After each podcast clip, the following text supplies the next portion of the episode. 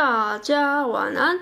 我是妹今天是十二月十三号五十八次的直播。那今天要跟大家聊的主题呢，就是脱离舒适圈的三种副作用。好，那一样在呃节目一刚开始要跟大家啰嗦一下，就是如果你是听 Podcast 的话啊，你务必要在二零二一年以前来收听我的 IG 直播，因为我会一直直播到。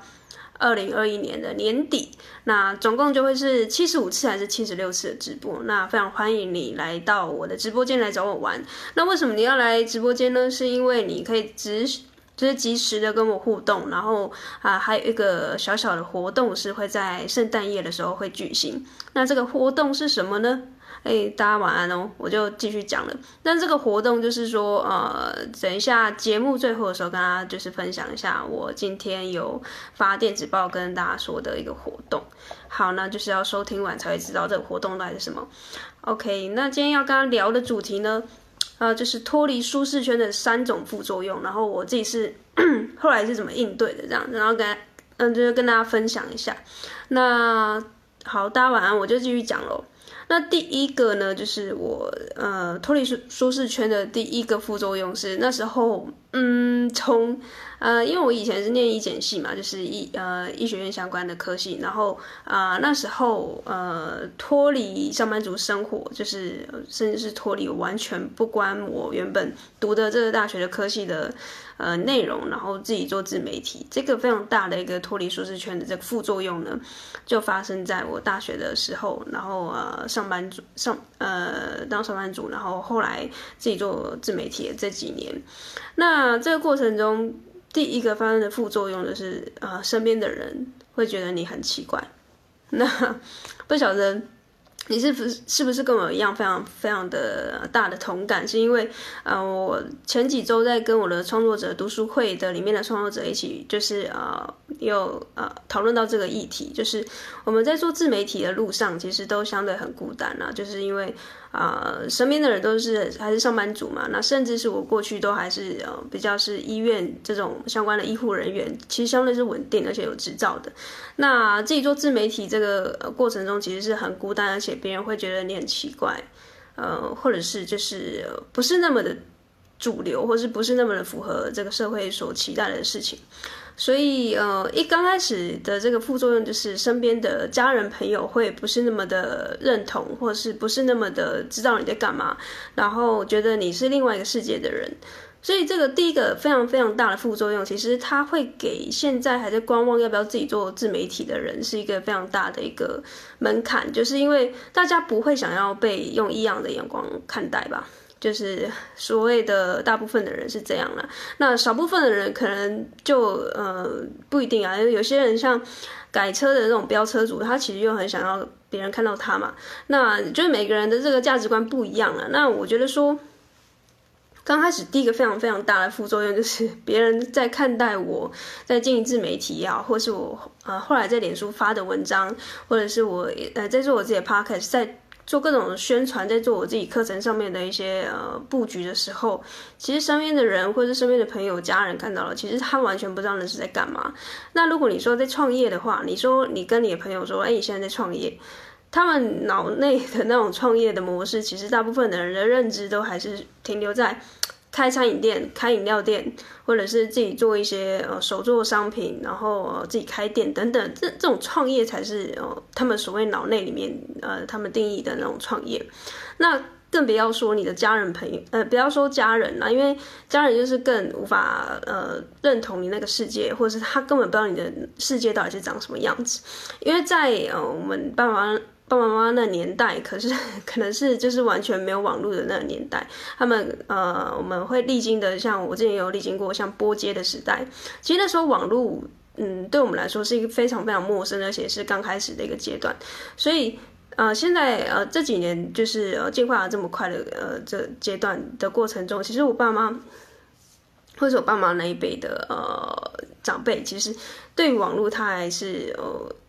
抱持着一个比较相对保守的一个一个看法，所以更别说你是透透过网络在做生意，他可能觉得你在网络上交朋友都还是一件非常危险的事情，更何况你是在网络上做相关的创业的事情，他们更觉得那是不踏实的。所以哦，不要说朋友啦，其不要说家人啦，其实朋友我们同辈的人都觉得你相对是有点怪的，更何。更何况是长辈，更没有办法接受。所以，呃，后来，呃，我觉得针对这点，其实我等一下会再跟大家分享我是怎么面对这样的异样的眼光，然后，呃，一直走到现在，然后，呃，我是怎么应对的。好，那第一个副作用就是 跟大家分享的，就是我身边的家人朋友会觉得我开始在做一些非常奇怪的事情。好，那第二个呢，呃，脱离舒适圈的副作副作用就是。你自己本身会非常的痛苦，那这个痛苦就好像是我们最近在打疫苗的过程中，你打完，你明明知道那个东西是对你好的，你知道疫苗这个东西是对你好的，对你的免疫力是呃，对于这个病毒的免疫力是加强的，但是呢，你打完的呃，可能隔天或是呃几个小时之后，你会出现非常非常强烈的副作用，就是可能呃会头昏脑胀啊、头痛啊、不舒服啊、肌肉酸痛啊等等的。但是你明明知道会有这样的副作用，但是你最后还是选择去打，那是为什么？因为你知道这东西对你是好的嘛。那就好像我们现在在脱离舒适圈，我们明明知道脱离舒适圈会有非常非常的痛苦的这个副作用啊，但是我们还是愿意去做，因为这个，嗯，对我们来说，我们的认知世界里，我们就是觉得说，呃，做自媒体做自己快乐的事情，就是对我们自己好的事情，所以就算有非常痛苦的副作用，我们还是会愿意去做。所以第二个，我觉得这个痛苦是必然的。脱离舒适圈，或者是有人说扩大舒适圈，我觉得是一样的事情。我们就不玩文字游戏了，就是一样脱离舒适圈，或是扩大舒适圈，对我来说都是一种自我成长的过程。那自我成长跟自我提升，或是脱离舒适圈，或是扩大舒适圈，没有一件事情是不会让你就是感觉到不痛苦的。呃，反过来说，就是只要是成长的事情，就一定是痛苦的。你们 应该有一种经验，就是小时候在呃抽高的时候，就是你你在登短廊的时候，你睡觉的时候是不是都会抽筋？就是你不知道你们有没有经验，我小时候就抽超严重的，因为我有一个暑假就长了大概六七公分，然后那时候就是睡觉的时候都会脚都会抽筋，小腿那边或者是脚底板会抽到一个非常痛苦的的境界，就是坐也不是，睡也不是。然后那时候我妈才跟我说，哦，那是因为你在长，就是长高。我才知道说，哎，原来长高或是成长，其实这一定必然会伴随着痛苦。那甚至我觉得，我要反过来跟大家讲，如果你现在在呃每天在过的生活会让你觉得非常的舒适的话，没有一种很卡的感觉，没有一种痛苦的感觉的话，那可能反而要提高警觉，就是你可能就像我昨天说的那一集第五十七集说到了，你可能你的生活、你的工作已经进入到一个公务员模式，就是比较是。人家说的自动驾驶的模式，你每天就是哦早上起床去买早餐，然后上班上到下午五点，可能加个班六七点，然后回家搭捷运，然后呃洗个澡七八点，然后看个剧，啊诶马上就要睡觉了，然后睡觉的时候诶隔天起来再去买早餐，那再去上班，这样子的一个轮回啊，其实如果你没有停下来思考，你到底这一生到底为了什么而活，你为什么而来，那你到底是谁？但是问题没有思考到的话，其实你每天这样生活的话，其实我觉得就有点像机器人。所以我讲了那么多，只是想要跟大家分享的是，假设你现在过的生活反而是哎是没有感觉到非常痛苦，或是你就是觉得很很舒适啊，就是每天这样过，就是觉得哎也没有什么不好的话，我反而觉得这样才是不好的。哎，有一句话叫“生于忧患，死于安乐”，就是呃你太过于安逸的话呢，可能你。在下一次，嗯，可能，呃，灾难来临之前，你就是比较呃会被第一个淘汰的一个呃生物。但是我不知道那个灾难会是什么，有可能是因为你公司要某部分要裁员，那因为你每天就太安逸了，所以你没有去发展其他的技能，所以在裁员的过程中，老板当然会选择。嗯，相对技能比较多的员工啊，对公司贡献比较多的员工，那你可能就是第一个被裁掉的人。但这是其中一个灾难啊，那不一定是有可能发生在不同面向的。所以我意思是说，假设你现在感觉到你的生活没有一种痛苦的感觉呢，那反而是才是一种非常危险的讯号。那这个呃状况，其实有一本书叫呃 Jordan Peterson，就是有一个国外的一个心理学的大师，他讲到说，其实人生本来就是一场很痛苦的事情，但是我们呃为什么会生存在这个世界上？他有一本书叫做《生存的十二条法则》，那里面有说到说，其实人就是生了生在这个世界上就是痛苦的一个过程。但是为什么我们还会非常的 struggle 在这个世界上，然后还要每天过着一天？这就是我们生而为人要去承担的一个责任。所以，呃，很多人为什么会每天会觉得说，哎，很痛苦啊，或者是很多人会想要躺平，或是很厌世。而很多年轻人都是这样嘛，就是，哎，每天上班很累啊，然后下班的薪水又很少什么的。那我觉得这个过程中，其实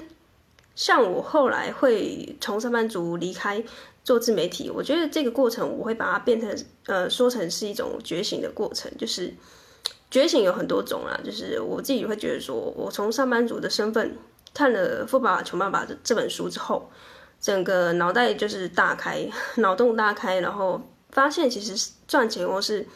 呃盈利，或者是哦养活自己，或者生活工作，其实就很多很多的呃排列组合跟选项。那好像不是这个。一般我们大学的或是高中的这个老师教我们，哎，就是毕了业就要去上班。就是我我还没有觉醒之前，我会觉得这是唯一一个选项啦。那后来我是非常晚非常晚的时候才看到《富爸穷爸爸》这本书，我才知道说其实有 ESBI 这个象限的选择。那呃。很多人的启蒙书真的就是也是这本书了。那当然这本书的评价很两极，那就是看你们各位看完这本书自己的感受是如何。所以讲这么多，我只是要呃跟大家分享说，其实你在脱离舒适圈，不管你是不是在职业上面的舒适圈，你有可能是生活上的舒适圈，就是很很有可能是你你现在跟你的伴侣的关系已经进入到一个僵局。那是不是要分开？是不是要什么下一步的打算？这也是一种脱离舒适圈、脱离舒适圈的一个副作用。啊，如果因为分手没有没有一个分手是觉得很舒服的吧？因为分手、离婚啊，这个已经一定是伴随痛苦的。所以这就是很像是呃副作用，这就好像是脱离舒适圈的一种。所以不一定是这个职涯，只是因为我的专业是比较职涯上面的，然后我自己的故事也是比较是。呃，for 职涯上面的，所以我会比较分享在职涯上面的舒适圈，还有自我成长的。那另外一种脱离舒适圈，有可能是旅行啊，或者是你自己的一个生活形态。那我在分享我过去对于旅行的舒适圈好了。其实我以前在很早期的时候是，呃，应该是说我有一个阶段是不太敢自己一个人去吃饭、看电影，或者是坐任何的交通工具。因为我觉得一个人出现在公共场合，感觉就很可怜。我不晓得大家有没有这个奇怪的刻板印象。其实我以前就有有一个大学的那个阶段吧，可能就是相对需要群体生活的时候，我非常的嗯讨厌我自己是一个人在公共场合出现，而且我也害怕一个人出现在公共场合。然后一个人看电影，一个人吃饭是不可能出现在我的生活里面的。我的身边一定会有朋友跟我一起去吃饭。那后来呢？就是当大学毕业的时候，我这个转换就是，诶，你的大学朋友不可能永远陪在你身边了，所以你要开始试着学着自己一个人生活的时候，我觉得那个也是一个脱离舒适圈的一个非常大的尝试。我不晓得大家会不会觉得很荒谬，我怎么连一个人吃饭都很困难这样子？那我确实，我身边还是有非常多人是不敢一个人吃饭的。那如果我要吃饭的话，如果是一个人，他可能就是打包回家。所以我不晓得大家有没有这样的经验，或是你对这个事件，我呃事情会不会是感觉到害怕的？但总之呢，那时候，嗯，我大学毕业的时候，我就想说，呃，好像一个人不会旅行，一个人不会呃做这些事情，好像有点有点逊，或者是就觉得好，好，那我就来脱离舒适圈看看，就有点像是给自己一个冒险的感觉啦。然后对我来说，那时候是非常大的一个跨越。好，那时候我就选择一个人出国，然后去韩国，呃，一个人的旅行这样子。那对某些人来说，真的是非常困难的，因为，嗯，你不要说出国啦，你说台湾这种旅行，岛内的旅行，一个人叫你去垦丁玩三天两夜，你敢吗？敢不敢？跟你会不会？跟你想不想？我不管，就是一个人。叫你去垦丁或者是去南部，然后或者是去旅岛三天两夜，你你可以吗？对啊，就是这这也是一个舒适圈啊，这也不一定是职涯，这也是生活的一种舒适圈。所以啊、呃，假设我叫你明天或下礼拜就买一个可能离岛的这个船票去三天两夜，那你第一个产生副作用也是非常的痛苦嘛，因为你第一个第一个痛苦就是你要马上去整理你的行李啊，这个是物理上面的痛苦啊。第二个是心理上面的痛苦，因为你会很孤单，因为你会呃。嗯，不知道一个人去外面干嘛，会不会遇到坏人，或者是呃等等之类的一些心理上面的抗拒。那这个副作用就是呃，因为不舒适嘛。那当你真的去到那边了之后，三天两夜的过程中你回来了，我相信这个不舒适会是你呃之后可能一年、一年、两年之后会是一个非常非常有趣的故事。就像我现在回想我在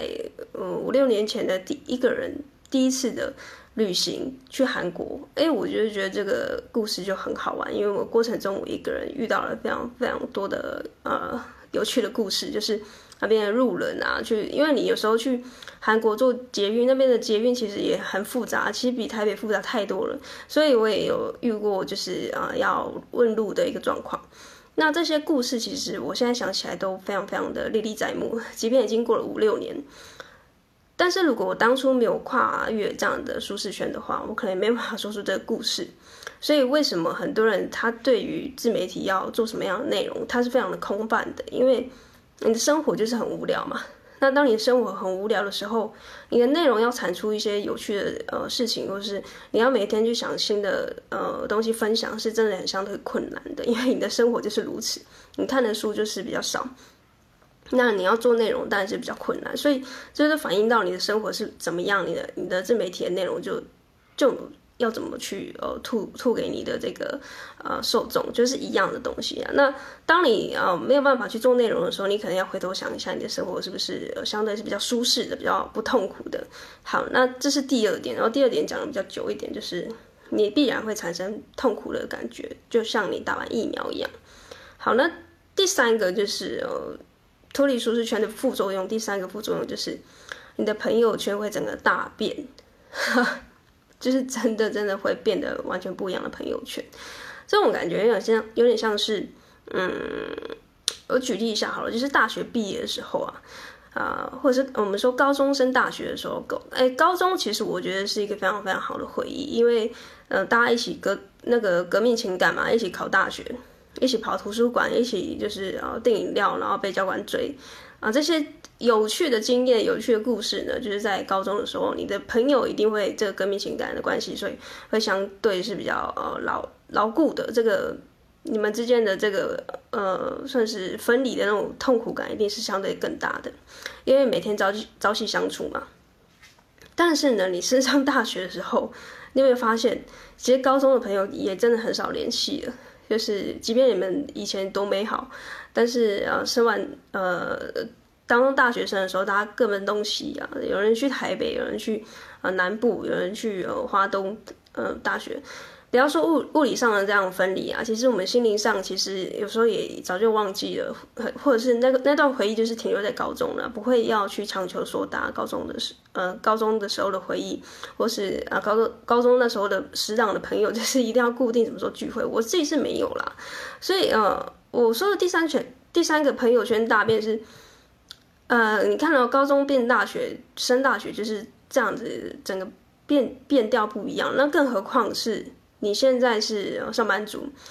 大学生上呃是呃大学跳到上班族的这个过程，其实又变得变得更严重，因为 很多人大学毕业之后可能不是读科技相关的，呃不是走科技相关的这个工作嘛，那有的人他是走科呃相关的，啊、呃、有些人他可能呃是继承家业等等的，所以。大学生呃，大学变到这个上班族的过程中，其实它的变化又更大。它不像是高中升大学，你可能还还知道你的就是之前的朋友是读哪间大学，你还可以去看他啊，可能是时间拖得比较久而已。但是呢，如果是大学变到上班族生活，哎，有些人已经开始哎成家立业了，哇，那个阶段完全就是拉开的。因为你知道吗？如果你是有小孩的这种家庭跟没有小孩的单身贵族，其实聊的话题也相对是就是天差地远的，所以。后来我发现到，我对于这件事情也已经开始麻痹，也就是 对于就是脱离舒适圈的这个第三个副作用，就是朋友圈已经开始产生巨大的转移。那这个这个嗯副作用，其实又发生在我上班族呃转换到自媒体的这个过程，也又是一个非常大的转移。因为上班族的思维跟自媒体经营的创作者的思维，或是创业家的思维是完全又不一样的，因为。我们看的世界就是不一样的。好，那这个东西就是非常非常的现实，然后有点强，有点残酷。这让我回想到，就是哦，小时候其实我们也很常会觉得说，哎，我们不要去成为我们小时候很讨厌的大人，好像为了啊、柴米油盐，然后为了生活就要去做出我们不想要做的事情。哎，我在想，这个会不会就是一种长大的感觉？就是我不知道在收听的过程中，嗯，你的年龄应该跟我差不多，因为我看我的后台数据，其实我的受众的这个数据啊，主要在收听的这个年龄就是落在二十八到三十四岁。所以我就大胆假设，假设你的年龄是跟我差不多的，所以呃，我我在想，会不会每个人走到这个阶段，其实都会开始去思考人生的下一个呃旅程会是怎么样？因为呃，我的朋友其实很多人会去打工度假，然后会很多人呃也是马上就是进入到职场，那也有一部分人是直接步入婚姻家庭。那这些呃不一样的这些排列组合跟选项啊，还有不一样的人生的规划，我觉得很有趣。就是当初我们在高中、大学的时候是没有办法去预测我们未来的十年会是长什么样子。那现在回头看，我们嗯、大学毕业都快十年的这个光阴，每个人的成长，每个人的不一样，每个人的改变，都、真的就是很像一本书这样子。那我感觉我身边的朋友。呃，也也都在朝着自己的目标前进，我觉得这感觉是蛮好的。但是势必的，你的呃目标不一样，你的朋友圈可能就也会不一样，因为呃，就是同温层会会改变嘛。那聊的主题跟聊的话题不一样的时候，当然会渐行渐远。那我觉得这是必然会发生的事情，跟第二个一样，就是会必然发生的事情。但是我没有说，哎，发生之后我们就。嗯，就逃避，或者是就觉得说，哎，这个朋友就整个斩断，也也不用那么绝，因为我有很多朋友也是完全是上班族 style，但是呢，他也很呃也很常跟我联系，然后我们也很常出去吃饭，因为有时候这样子的交流，我觉得也是不错的，因为有时候我也会听听看，现在上班上班族或者是身为一个员工的心态，或者是职涯的一个人际关系上面有没有什么遇到的问题是。我也可以呃解决，或是我也想要听听看他们是都是怎么在这个上班族里面去生存跟打滚的，这种生存之道、职场生存之道，我之前也是有一些经验，所以听这些故事，我觉得也是蛮开心的。好，那就是以上这三个副作用啊，最后要跟大家分享我自己怎么去面对这样的副作用，因为就像打完疫苗一样，就是有些人会头痛，有些人发烧，那大家是什么应对的呢？有些人就是直接。呃，嗑这个止痛药，然后就解决了嘛，就是或者是有人先睡一觉，哎，不管就是会不会痛，就是睡觉醒来就没事。好，那我是怎么面对这种职涯上面的舒适圈的转换，然后产生的副作用？我所呃应对的方式就是不管他们，就是很干话，就是我真的是完全不会呃管身边的人怎么去。评判我的这个选择，那这个不容易啊，因为确实刚开始也会非常的混乱，因为你的那个系统在转换，你的大脑系统在升级的过程中，其实你身边的人看到你在做这样的转换的时候，他们会非常的不适应，不只是你会不适应，你身边的人也会不适应，就好像你今天就是一群，嗯，可能肥宅，就是我以前也是，哎，都关在这个 宿舍里面。啊，在当这个御宅族就是宅宅，然后看很多剧啊，那就朋友也都是这样嘛。那当你突然同一个宿舍的人，大家都是这么废这么宅的时候，你就突然说没有，我要出去图书馆，然后看书，然后我要去运动，我要去健身。你身边的朋友一定会损你嘛，所以你不要装了啊，或者是哎，你这个坚持不了太久啊。所以你的改变其实不止你会不适应，你身边的人会觉得也会觉得很奇怪，但是。如果你会把他的话听进去的话呢，你就很有可能在自我成长的过程中就会呃退缩。那一退缩呢，你就会又再回去到原本上一个版本的你。所以我后来哦，我学乖了，就是我每一次又退缩退回去的时候，我又感觉到这样子不对。所以这样一来一回，一来一回，一来一回，我最后就是练就了不听他们的声音，然后继续往前进。嗯。这种不听他们的声音有一点点嗯难以描述，因为我确实我确实，因为你说不听不可能不听嘛，就像我现在一直对你讲话，你也不可能完全不听，呃，但是你可以按暂停，然后是直接关掉了。但我意思是说，你身边的朋友或者是你家人一直在旁边对你一直聒噪的时候，你不可能不听嘛，因为不可能对他按暂停，对吧？因为他毕竟是你的家人或朋友，所以你要练就一个功夫，是你。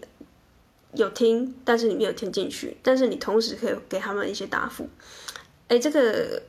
技能是非常难练、难练的哦，因为你要同时可以回答他们问题，然后又呃不上火，就是你的情绪不上来，然后又可以好好的讲，那同时又不被他们所影响，你可以继续往前进。如果可以做到这样的话，我觉得你真的是非常知道你自己在做什么，所以。我觉得这个有时候，呃，身边的声音其实它也不完全是呃不好的存在，因为有时候我的家人朋友在旁边，呃，提出一些质疑或是，呃，一些比较相对没有建设性的看法的时候，我也会呃，有时候心里会动摇，或者是会觉得呃很不开心。但是也都是因为他们的声音，让我更加的笃定我想要前进的方向。所以哦，后来我同时会知道他们内心对我的看法，但同时我又练就了可以不管他们，然后持续的往前进。那当你做到这样的地步的时候，就恭喜你，你也进到你的人生下一个阶段，因为你非常知道你自己要什么。那这个东西它不是别人逼你的，而是你是真心的想要往那个目标前进。然后呃，即便身边的人怎么。劝你，即便身边的人怎么不看好你，你就是会有一个非常坚强的意志，说：“哎，我就是要做给你看，或是我为了我自己的理想，我要往前进。”好，那就是以上我跟大家分享的三个副作用，帮他复习一下。你脱离舒适圈会有的三个副作用，第一个呢，就是你身边的家人朋友会觉得你非常非常的奇怪。那觉得你非常奇怪，这也是很正常的，因为呃，改变没有不奇怪的。那第二个副作用是你会非常非常的不，呃不舒适，就是很痛苦。那就很像你打完疫苗一样，就是，呃，你疫苗打下去你没有不痛苦的啦。你要是你疫苗打下去你没有痛苦反应的话，你可能反而要怀疑这个疫苗是不是有效的，是不是打错了。所以不痛苦，诶，所以不痛苦的话，你的生活感觉到任何的呃呃，就是觉得非常安逸啊，不痛苦的话，那才要嗯有一个提高警觉，有一个非常大的一个讯号。啊、呃，要产生的，因为你生活可能就陷入了一个自动驾驶的模式，那这时候你可能才要提高警觉。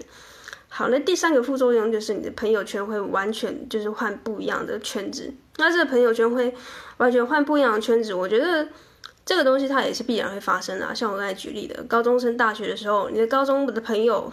在你大学时候一定会消失一阵子。但是呢，真心的朋友会留下来，他不会因为你做了什么，那或者是你做了什么样的改变而离开你。那如果他离开你呢，就也可以刚好验证说他也不是一个真心的朋友。那所以以上三个副作用我就提供给大家。那最后的应对方式呢，我自己呃自己的过程其实就是不要管他们，但是不要管他们不是真的就是把他们的 嘴巴封起来，或者是把你耳朵就是整个捂住，而是你要练就一个功夫是。同时有在听，然后也可以给他们一些好的答复，但同时你又能非常坚定你的意志，呃，去前进你的目标。如果你可以做到这样的话呢，那就恭喜你，因为你现在非常知道你是谁，你在做什么，你为了什么而做，你为了什么而努力。那每一天的这样子的一个工作，还有每天的呃呼吸，甚至是一呼一吸的这个。过程，你的心脏每一次的跳动，你都会知道你为什么啊、生存在这个世界里。好，最后这个结论有点奇怪，因为不太会有人去察觉到每个人自己的一呼一一吸啊。那这个感觉有点像是我每一天会冥啊、每一天会冥想，这种感觉是一样的。冥想的时候，其实就会呃观察你的呼吸的心跳，还有你大脑里面的思绪在流动。所以有冥想的习惯的话，也是很不错的。好，那就是今天的节目就跟大家分享这三个副作用，跟我最后怎么应对的。好，那希望对你有帮助。最后呢，在节目的这个尾声，我刚刚在最前面有跟大家分享说。就是我年呃圣诞夜的时候会有一个活动，就是我接下来会创一个 Discord 的群组。那不晓得大家知不知道 Discord 是什么？它有点像是 Line，它有点像是脸书社团，但是它就是一个独立的伺服器。那因为我最近有在研究研究一些虚拟货币，还有一些就是 NFT。那我感觉上网络行销的趋势就是有开始在转移到这个 Discord 里面。那总之呢，我在这个圣诞节的时候附近，我会成立一个 Discord，是专门给内向者族群的，或者是你是个 Podcaster。那这个嗯。群组里面，我预计会收，呃，就先收二十位，然后这二十位是相对就是真的是很超级早早鸟，或者是你从第一集的直播一直跟到现在的人，你可能就是对我的一些想法，或者是你想要在我身上学一些东西，那就呃非常欢迎你在圣诞节附近要一直呃关注我的 IG 啊，才会知道说我接下来要怎么去呃邀请你进来这个群组。然后我这个群组里面会跟大家聊的主题呢，就是自媒体的经营，podcast 或者写作。那第二个就是，我们会有这个相对是身心灵上面的照护，就是内向者其实相对是很孤单的，然后啊、呃，可能同时内心有很多想法，但是不知道去哪里呃倾诉倾吐。这个身心灵的啊、专区就是会大家一起在里面取暖。那第三个呢，就是我们每个月都会有读书会，所以内向者读书会呢也会呃帮他训练一下表达的能力跟上台报告的能力，啊，这可以帮助在你职压上面去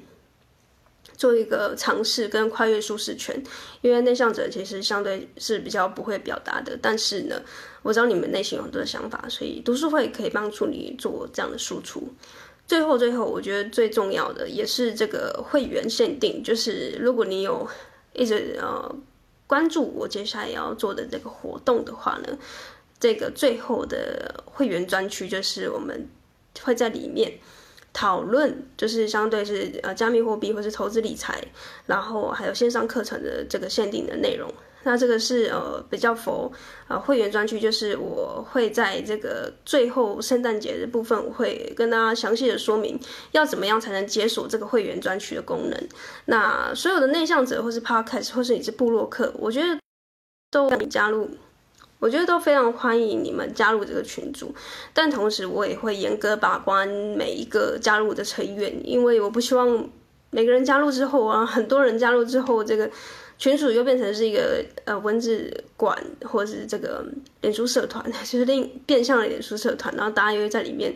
不知道要要做什么，留在那边要干嘛？我不希望是这样，就是我希望这个呃 Discord 群组是相当于是有机的，大家都知道彼此是谁，然后我们甚至可能之后会有线下的活动等等的，然后线上的活动也会呃陆续的非常热烈的推出来，然后在里面大家是彼此都呃很知道自己的目标在哪里，然后呃彼此会互相激励，然后自我成长，求进步，然后呃不要有带有不好的。就是这种敌对的感觉，或者是对于内向者，就是呃觉得很相对比较边缘啦。我觉得这种负面能量情绪呢，我并不希望太多产生在这个群组里面，因为在里面的群组，我希望大家都是对于自己的创作，或是对于想要创作的人，呃是非常好、非常好的管管道。那最后这个神秘的消息是，这个 Discord 的群组除了是我主持之外，我还要找另外一个创作者，是呃方格子的这个写作的创作者，那他也是一个内向者，那我们会共同共同的来维护这个频频道的主呃的品质跟里面的内容，因为我们都有在写作有一番的成绩，然后他自己有在做自媒体，然后我们之前的读书会也都共同的主持，大概啊半年的时间，所以我们呃非常希望我们接下来成立的这个频道的 Discord。会有更多优秀的内向者加入之后，然后让这个世界或是让这个社会看到内向者厉害的地方，然后我们一起在里面成长，然后互相的扶持，然后继续往自己想要的目标迈进。OK，那今天的第五十八次的直播就到这边了，讲了非常多，然后有点口渴，好，希望有帮助到你们。那希望如果你是创作者啊，Podcast、部落客，然后总之你是一个内向者，然后同时你又很想要嗯站出来跟大家讲一些心里的话，然后又不知道去哪里讲的话呢，希望这个群组可以帮助到你。记得在二零二一年的圣诞夜附近，赶快来我的 IG 看我的讯息，因为。这讯息是比较及时的，我可能会发在我的现实动态，来邀请大家加入我的这个群组。那详细的办法也会在我的 IG 公布。那如果你是收听 Podcast 的话呢，我可能要请你要马上听到这 Podcast 的时候，来我的 IG，然后来收看我每一次的直播，你才不会漏掉这样的讯息。那最后，呃，这个直播就到这边结束。好，明天是第五十九次的直播，今天第五十八次的直播就到这边结束。拜拜，晚安，拜。